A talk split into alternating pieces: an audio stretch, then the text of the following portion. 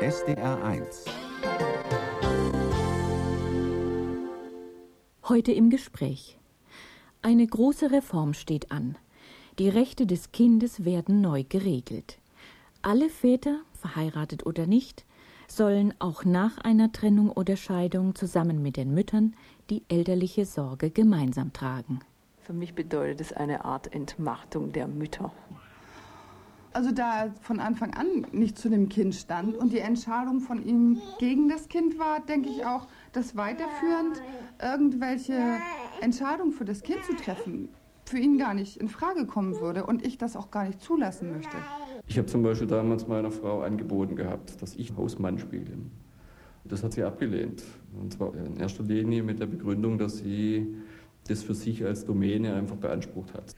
Ich glaube, dass Mütter große Anteile daran haben, wenn Männer sich aus der Erziehungsarbeit ausklinken.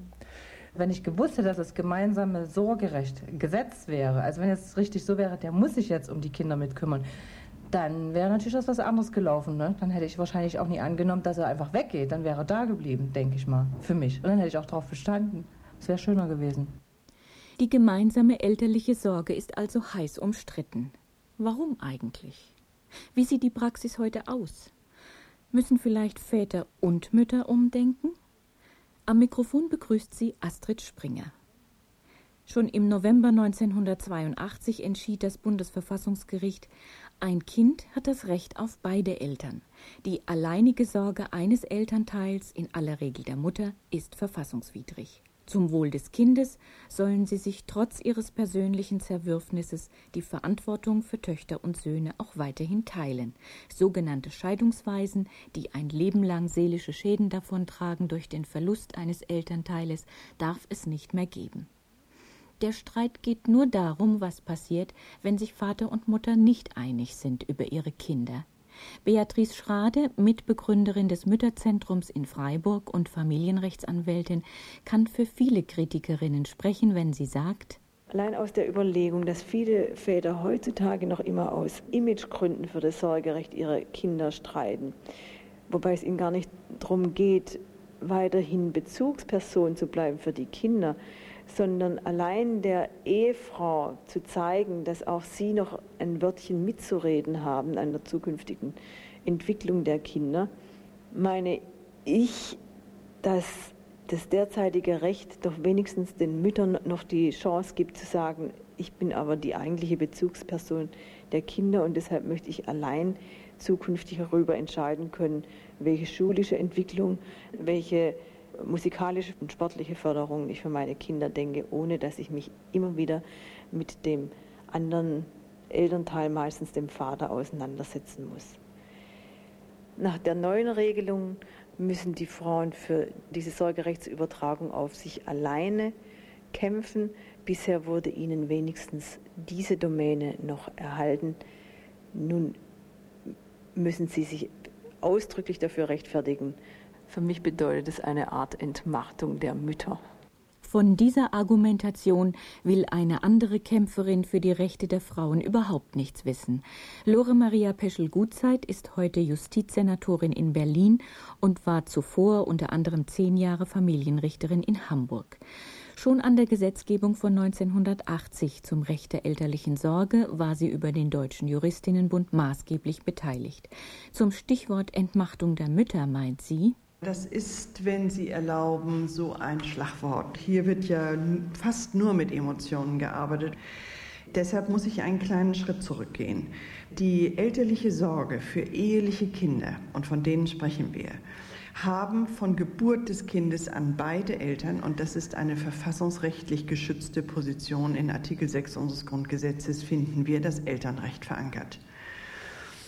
Und die Frage, die sich stellt, und alle Insider wissen das auch, ist, ist die Scheidung der Eltern eine, und zwar generell, nicht im Einzelfall, generell als Vermutung sozusagen, eine solche Gefährdung des Kindeswohls, dass der Staat das Recht hat, einen Elternteil grundsätzlich auszuschließen von der elterlichen Sorge. Das wissen alle die, die juristisch argumentieren und die sich nicht einlassen auf diesen Müttersturm, wie immer man das will. Ich muss jetzt plötzlich begründen, warum ich die Sorge alleine haben will. Man könnte auch sagen, ich muss begründen, ich Mutter oder Vater, warum ich mir das Recht nehme, den anderen Elternteil zu entfernen aus einer rechtlichen Verbindung mit dem Kind. Wie beurteilen Sie die Gefahr, dass sich Väter via gemeinsamer Sorge ständig in die Erziehung einmischen? Wissen Sie, dem liegt dasselbe Missverständnis zugrunde. Väter mischen sich nicht in die Sorge oder in die Erziehung ein, wenn sie von Geburt des Kindes an gleichberechtigt dafür zuständig sind. Doch sind sie das? Und wollen sie das? Die jüngste Studie, die darauf eine Antwort gibt, ist im September 1996 veröffentlicht worden. Sie stammt vom Heidelberger Institut für interdisziplinäre Frauenforschung. Ihre Ergebnisse sind niederschmetternd. An der klassischen Rollenverteilung habe sich nichts geändert, sagen die Sozialwissenschaftlerinnen. Kündige sich Nachwuchs an, sei der Vater nicht bereit, seine Berufstätigkeit zu unterbrechen. 83 Prozent der befragten Mütter hatten angegeben, dass sie ihre Kinder alleine betreuen und erziehen. Die klassischen Hausarbeiten wie Putzen und Waschen machten die Mütter auch zu 78 bis 80 Prozent ohne die Unterstützung durch den Familienvater. Der beteiligt sich lediglich ein bisschen beim Einkaufen. 26 Prozent der befragten Frauen räumten das ein. Aus anderen Untersuchungen ist bekannt, dass nur ein Prozent aller jungen Väter Erziehungsurlaub nimmt, wenn sich Nachwuchs einstellt. Zur winzigen Minderheit der Einprozentigen gehört Thomas Jung. Väter wie er haben sich im Stuttgarter Väteraufbruch zusammengeschlossen.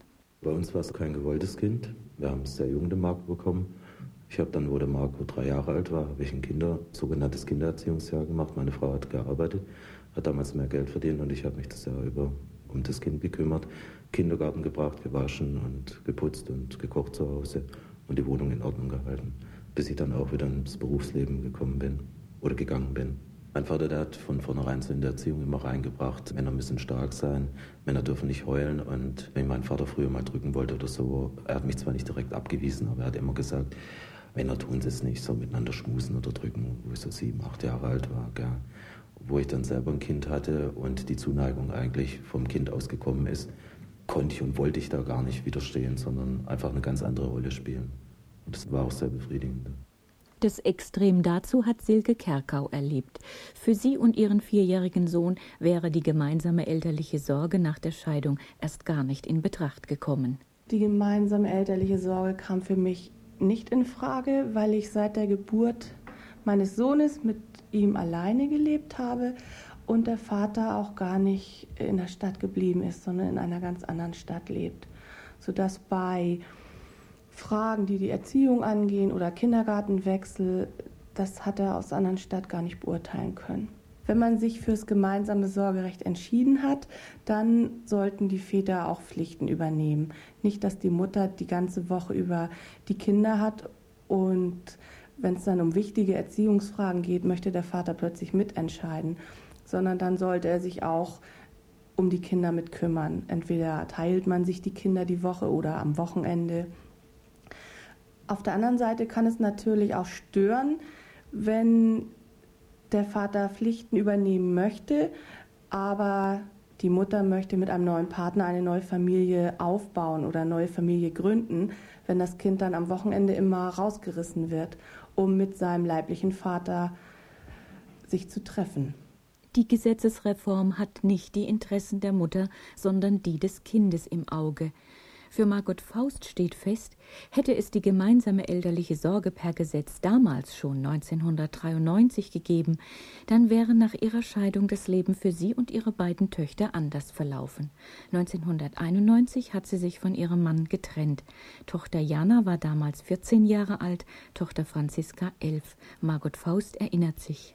Als ich gesagt habe, ich trenne mich, das war eine ziemlich schwierige Sache, weil sich nicht trennen wollte. Gut, nach einem halben Jahr ist er dann ausgezogen und ist weggegangen, ganz weg. Er ist nach Stuttgart gezogen und ich habe in Mülheim weiter mit den beiden Kindern gelebt. Und eigentlich hat er sich dann erstmal eine Zeit lang gar nicht drum gekümmert, sondern war, war einfach so weg, aus. Weil er irgendwie damit fertig werden musste mit dieser Situation. Ne? Tja. Aber ich habe mir dann doch dran Gedanken drüber gemacht, weil ich mich dachte, das finde ich scheiße sowas, weil der zieht einfach weg und du stehst da mit den beiden, ne? hast irgendwie doch alleine alles am Hut. Es geht ja nicht nur um Haushalt, es geht ja um alles Mögliche, um Schule. Ja, ich habe auch einen Job gehabt, ich arbeite ja als Krankenschwester und in zwei Schichten gearbeitet, Wochenenddienst gemacht, also das ist nicht so, nie so einfach. Ne? Wenn jetzt die gemeinsame elterliche Sorge schon der gesetzliche Regelfall gewesen wäre, mhm. hätte das etwas für Sie, für Ihre Entscheidung geändert? Wenn ich gewusst hätte, dass das gemeinsame Sorgerecht Gesetz wäre, also wenn es richtig so wäre, der muss sich jetzt um die Kinder mitkümmern, dann wäre natürlich das was anderes gelaufen. Ne? Dann hätte ich wahrscheinlich auch nie angenommen, dass er einfach weggeht. Dann wäre er da geblieben, denke ich mal, für mich. Und dann hätte ich auch darauf bestanden. Es wäre schöner gewesen. Vor allen Dingen auch für meine Töchter wäre das schöner gewesen. Ne? Viel besser. Die Kleine ist von ihrem Vater eigentlich entfremdet, jetzt im Nachhinein, ne? weil es eine wichtige Zeit war. Auch für die Große, die 14-Jährige. Das, das, da hat sie ein Defizit. Ne? Hat sie auch nie so den richtigen Zugang mehr zu ihrem Vater, denke ich mal. Im nächsten Jahr soll die gemeinsame elterliche Sorge nach einer Scheidung Gesetz werden. Das alleinige Sorgerecht eines Elternteils wird es nur noch dann geben, wenn Mutter oder Vater es beantragen. Mit den Ursachen für die Unruhe, die dieser Plan der Regierung hervorruft, beschäftigen wir uns in der Sendung heute im Gespräch noch bis 20 Uhr. Ihre Entmachtung als Mütter fürchten keineswegs alle Frauen. Margot Faust hätte sich sogar einen staatlichen Zwang dazu gewünscht, doch sie betont auch ein anderes entscheidendes Element. Die ganze Geschichte der Ehe, das spielt eine ganz große Rolle. Wie hat der Mann da schon gestanden? Wie hat er zu den Kindern gestanden, zu seiner Familie? Wie hat man sich die Arbeit zum Beispiel geteilt? Wie ist er mit einbezogen worden, manchmal sogar? Es gibt ja auch Frauen, die auch gerne das alles selber machen wollen. Ne? Also für mich ist wichtig, ich würde an alle Frauen appellieren, dass sie das zulassen, dass sie zulassen, dass auch der Mann Beziehung nimmt oder Stellung dazu nimmt und sich mit einbringt in diese ganze Sache, mit diese, weil nämlich ich finde, es ist ein enormes Verantwortungsgefühl. Michael Völpel hat genau diese Erfahrung gemacht, die Margot Faust kritisiert. Ich habe zum Beispiel damals meiner Frau angeboten gehabt, dass ich zum Beispiel zu Hause bliebe und sie ihre berufliche Karriere fortführt und ich quasi für die Kindererziehung und den Haushalt oder Hausmann spiele. Das hat sie abgelehnt.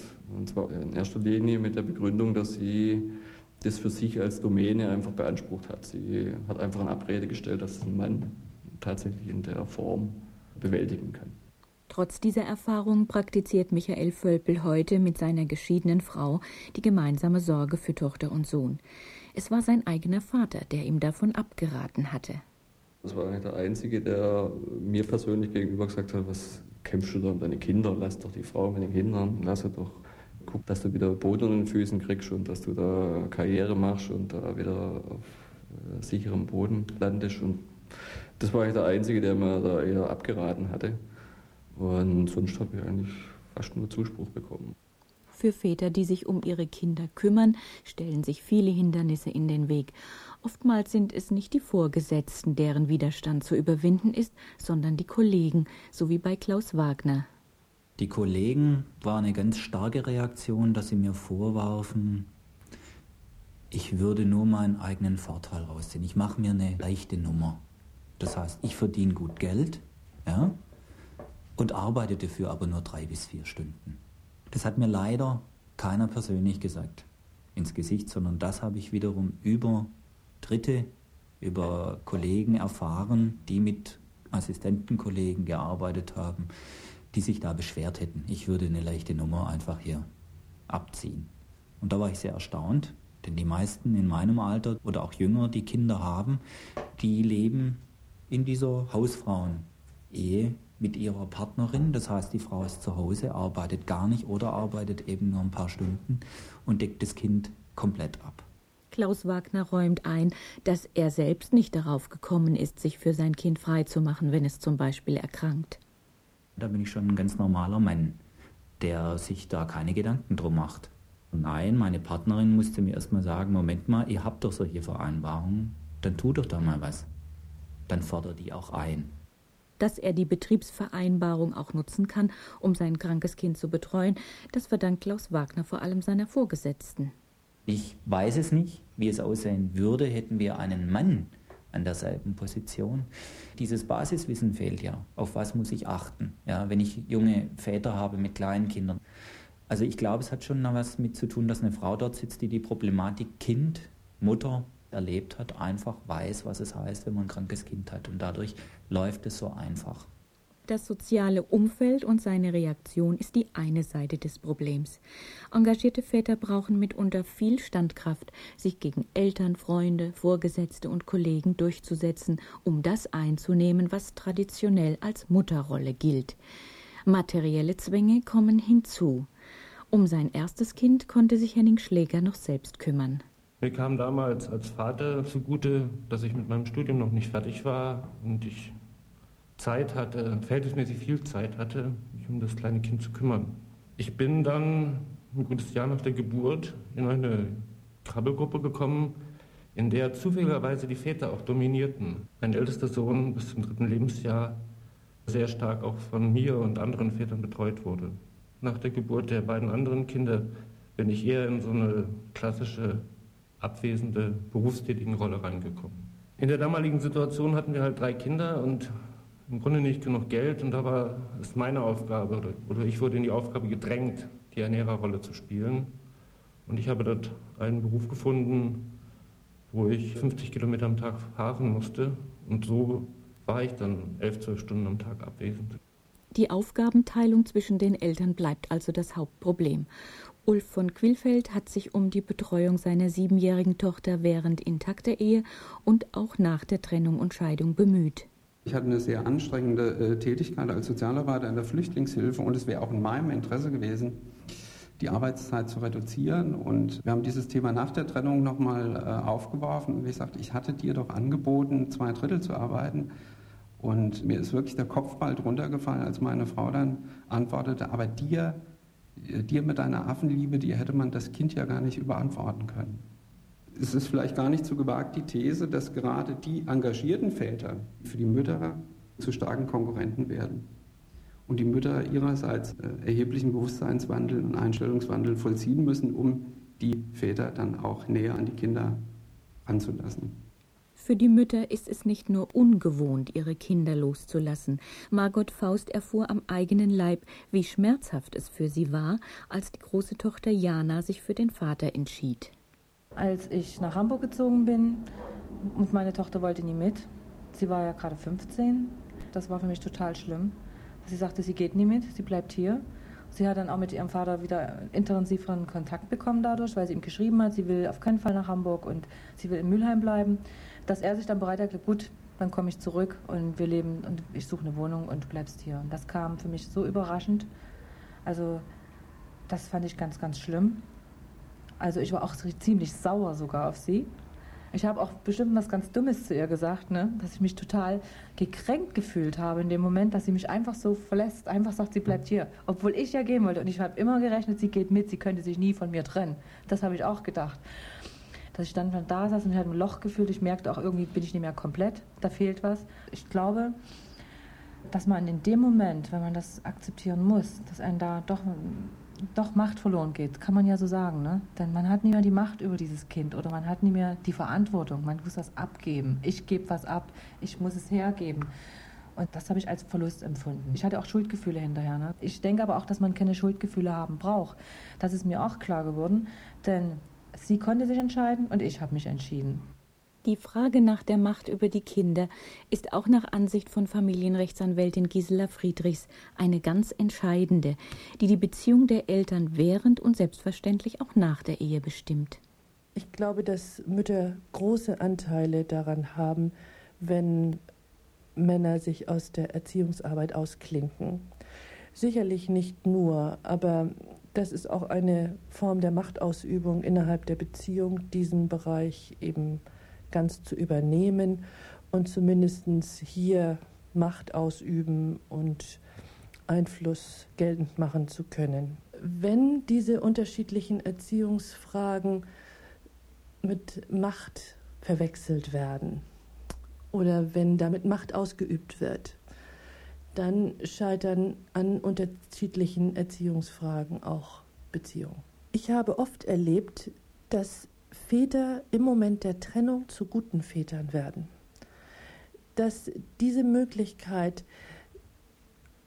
getrennt Kontakt zum Kind zu pflegen, sie befreit von der Auseinandersetzung und dass sie in dem Moment auch in der Lage sind, zwar nur als Besuchsväter für einen begrenzten Zeitraum, aber dann auch wirklich Väter zu sein. Das ist nicht die Regel, das äh, kann ich nicht behaupten, dass das immer passiert. Und es gibt auch viele Väter, die sich nach einer Trennung völlig ausklinken und dann gar nicht mehr in der Lage sind, einen Kontakt zu pflegen. Aber ich habe das sehr positiv und sehr überzeugend erlebt, dass Väter in dem Moment wirklich Väter werden. Hin wiederum die Mütter. Häufig werden Mütter nach der Trennung zu besuchsunwilligen Müttern, die nicht mehr bereit sind, auf der Ebene des Umgangsrechtes mit den Männern zu kommunizieren. Sie bemühen sich dann, möglichst den Kontakt zum leiblichen Vater völlig einschlafen zu lassen und beeinflussen ihre Kinder unter Umständen auch negativ in dem Bereich. Vielleicht ist dies ein Erklärungsmuster dafür, dass angeblich die Hälfte aller Väter ein Jahr nach der Scheidung überhaupt keinen Kontakt mehr zu ihren Kindern haben. Eine traumatische Erfahrung für die Kinder. Familienrichterin Sabine Happ kennt aus ihrer Berufspraxis noch einen anderen Grund, warum sich Väter häufig zurückziehen. Ich höre relativ häufig von Vätern, die gerne die gemeinsame elterliche Sorge beibehalten wollen, während die Mütter es eben häufiger auch nicht wollen und sagen, nein, sie wollen es für sich und sie möchten gern die alleinige Entscheidungsgewalt. Und ich habe schon manchmal den Eindruck, dass das auch dazu führt, dass die Väter, ich sage mal jetzt in Anführungsstrichen, beleidigt sind. Und äh, dieser Effekt ist natürlich für die Kinder ganz schädlich. Es ist vielleicht äh, verständlich aus Sicht der Mütter, die mit diesen Ehepartnern viel durchgemacht haben, auch viele Kränkungen erlitten haben unter Umständen und die nun sagen, ich will damit nichts mehr zu tun haben und ich will ihn nie wieder sehen. Und für mich ist es das Einfachste, auch nun die elterliche Sorge alleine wahrzunehmen. Sie sind unter Umständen auch enttäuscht, weil er dem Kind gegenüber unzuverlässig war. Aber aus dem Gesichtspunkt des Wohl des Kindes denke ich eben, auch diese Mütter sind gefordert, es zu versuchen, dem Kind den Vater zu erhalten.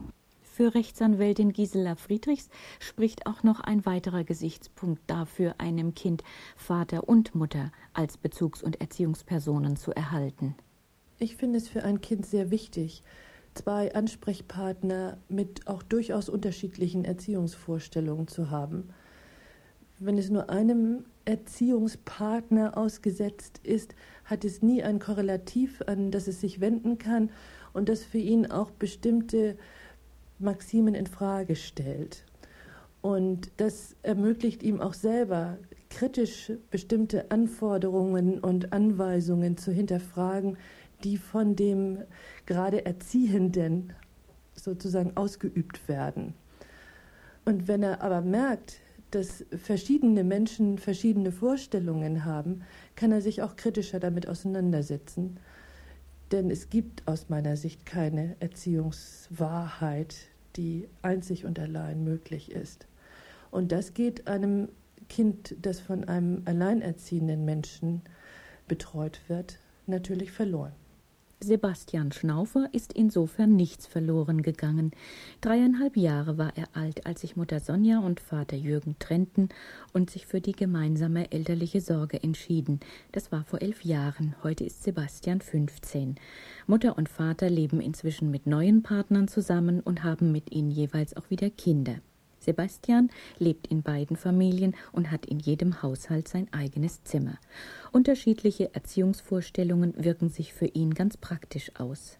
Eigentlich sind meine Eltern ja schon ziemlich verschieden, so vom Leben her und so.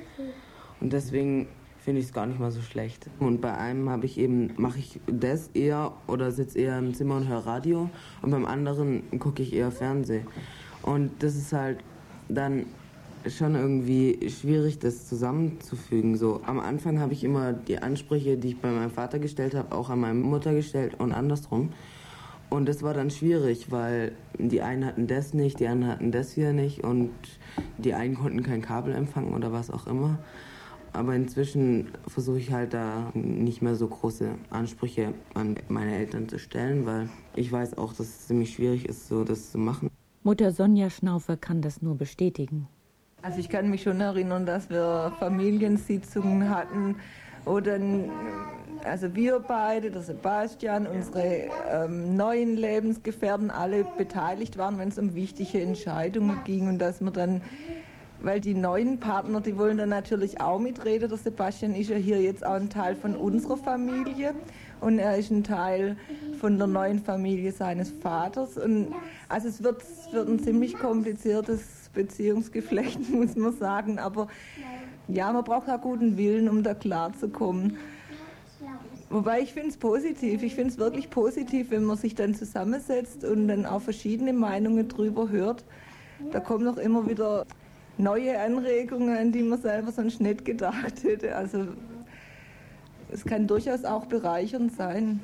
Bis zur gegenwärtigen Situation war es für Sebastians Eltern ein langer und mühsamer Weg. Auch Sonja Schnaufer und Jürgen Wilke Schnaufer mussten sich zuerst einmal mit ihren verletzten Gefühlen auseinandersetzen und miteinander ins Reine kommen. Eines hatten beide von Anfang an, den guten Willen, auch weiterhin für ihr Kind da zu sein. Es war schon schwierig am Anfang, für mich auf alle Fälle. Also das war die Situation, dass Jürgen noch studiert hat und auch irgendwie wenig Zeit hatte in diesem ersten Jahr und, und dann haben wir viel gewechselt. Dann musste man sich ständig absprechen und, und koordinieren und so und das hat halt bedeutet, dass man sich immer wieder hat sehen müssen. Also mir wäre es wesentlich einfacher gefallen, über die Trennung da wegzukommen, wenn wir mal eine Weile Funkstille gehabt hätten. Aber das war ja einfach gar nicht möglich und in dem Fall äh, noch schwieriger eigentlich. Gell. Ich glaube, was für mich wichtig war, dass ich das überhaupt wollte, als Sonja damals schwanger war, dass wir gesagt haben, also wenn wir das Kind kriegen, dann machen wir das zusammen. Mir war es auch wichtig, eben eine Alltagsbeziehung zu haben, also nicht, sage ich mal, jetzt so alle 14 Tage Wochenendvater zu sein, also, sondern, sondern auch ringsrum alles zu erleben. Wir haben eigentlich beide mal versucht, auch nah beieinander zu wohnen, sodass wir sagen können, also der Wechsel geht relativ schnell, also dass man da nicht, sage ich mal, halt da irgendwie stundenlang irgendwie reisen müsste, um den, den Austausch hinzukriegen. Wir haben es anfangs so gemacht, dass wir so circa alle zwei bis drei Tage gewechselt haben. Dann hatten wir eine Zeit lang es so, dass wir wöchentlich gewechselt haben und zurzeit ist es so, dass wir etwa einen drei Wochen Rhythmus haben. Die gemeinsame elterliche Sorge war aber nicht nur belastend, sie war auch entlastend.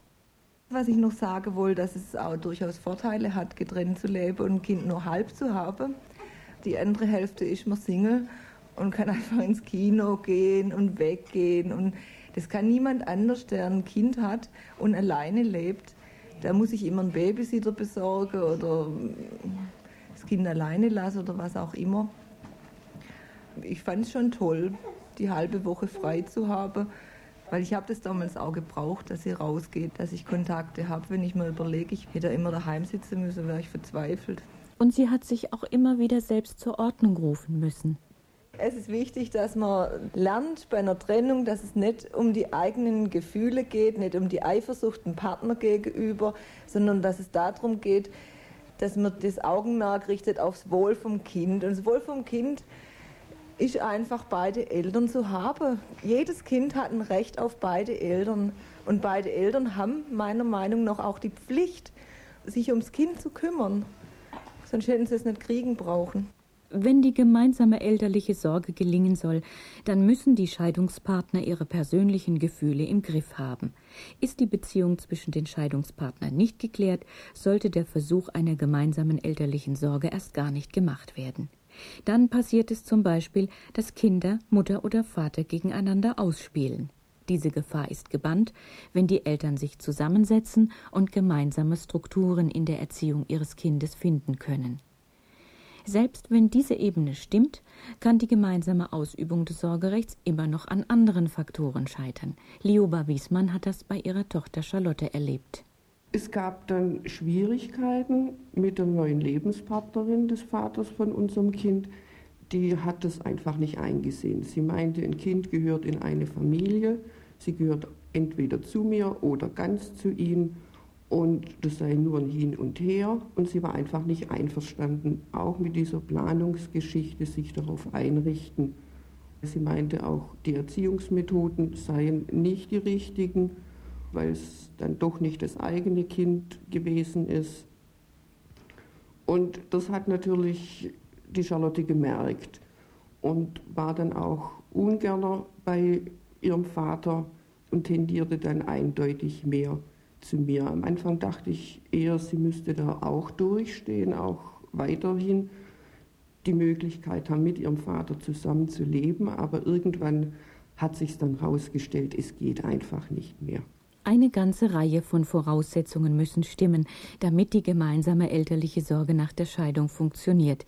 Für Familienrichterin Happ ist wichtig, dass sich die Eltern beispielsweise über den Aufenthaltsort des Kindes einig sein müssen. Aber nicht nur das. Ich sehe eine gewisse Gefahr, wenn die finanziellen Dinge noch regelungsbedürftig sind. Und das sind sie sehr häufig insbesondere in den Fällen, in denen die gemeinsame elterliche Sorge nicht nur auf dem Papier steht, sondern durch eine tatsächliche gemeinsame Betreuung ausgefüllt wird, ist es ja ganz schwierig zu sagen, wer nun eigentlich für den Unterhalt des Kindes aufkommen muss. Ganz besonders in den Fällen, in denen er auch tatsächlich dann für ein Kind etwa ein Zimmer vorhält oder mit dem Kind reist oder auch Anschaffungen tätigt, wird das eine ganz, ganz schwierige Situation. Und ich fürchte, dass da wirklich manchmal die Frauen ins Hintertreffen geraten, weil sie eben doch häufig diejenigen sind, die nicht ganz so durchsetzungskräftig sind und ihre Interessen ohne den Schutz der eindeutigen gesetzlichen Regelung, die wir in den Fällen haben, in denen die elterliche Sorge auf die Mütter übertragen wird, äh, schwer durchsetzen können. Elternvertrag könnte die Vereinbarung heißen, die die Fixpunkte für die Umsetzung des Sorgerechts enthält.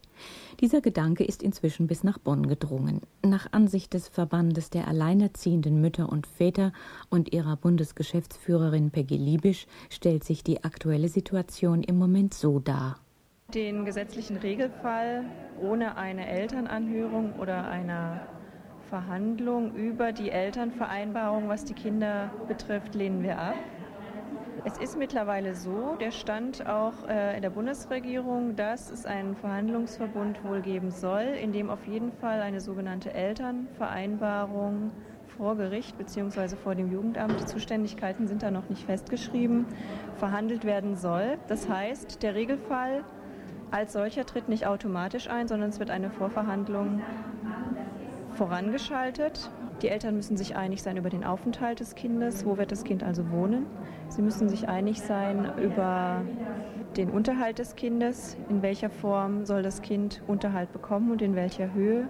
Sie müssen sich einig sein über Umgangs- und Besuchsregelungen, die zum Teil dann auch sehr ausführlich, zum Teil akribisch oder pedantisch festgeschrieben sein müssen, weil in Streitfällen oder in Konfliktfällen das immer sehr hilfreich ist, wie es die Vergangenheit gezeigt hat.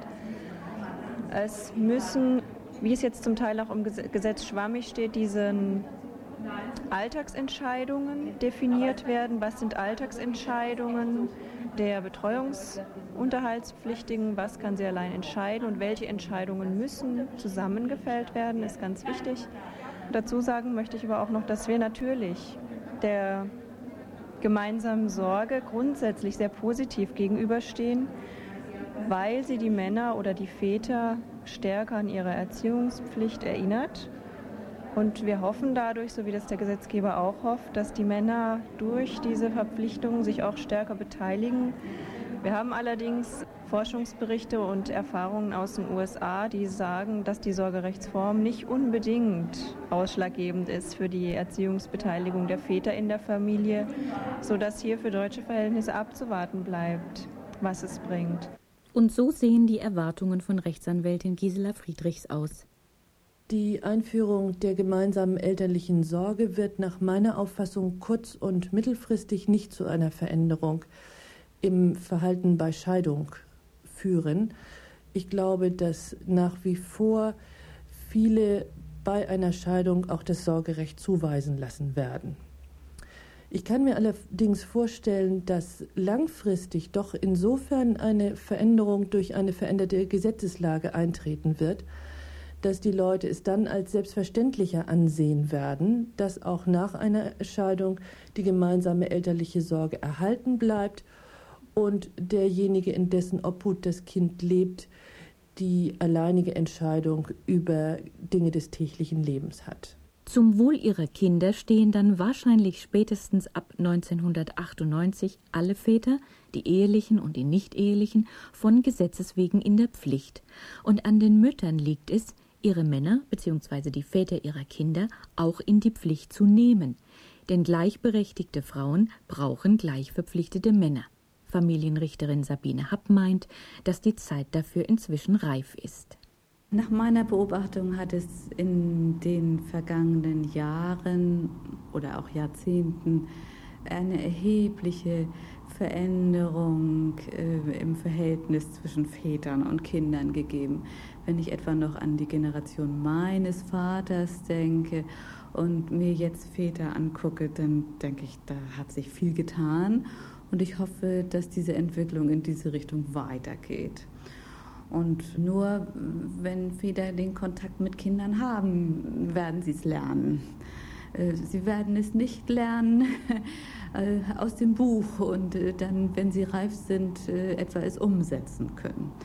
Im Übrigen entspricht es meiner Beobachtung, dass Väter eben doch oft auch etwas anderes als die Mütter ihren Kindern bieten können. Väter sind oft ein bisschen weniger vorsichtig, können insbesondere ihren Söhnen auch Erlebnisse vermitteln, die Mütter einfach auch vielleicht nicht so anziehen, mit ihnen sportliche Dinge etwa machen. Und gerade in diesem Unterschied, denke ich, äh, liegt etwas Wesentliches, was wir den Kindern einfach nicht vorenthalten sollten bleibt nur aufzupassen, dass in den kleinen Buben und den kleinen Mädchen nicht nachwächst, was zum Wohl von Mann und Frau und ihrer Kinder eigentlich demnächst überwunden sein sollte. Thomas Jung musste schon einschlägige Erfahrungen machen. Sein Sohn war vier, als er dem Vater beim Fensterputzen zusah. Man hatte gesagt, Papa, du putzt das Fenster. Das würde ich als Erwachsener nie machen, hat er zu mir gesagt. Da würden mich ja die Mädchen dumm angucken. Sie hörten die Sendung heute im Gespräch. Am Mikrofon verabschiedet sich Astrid Springer.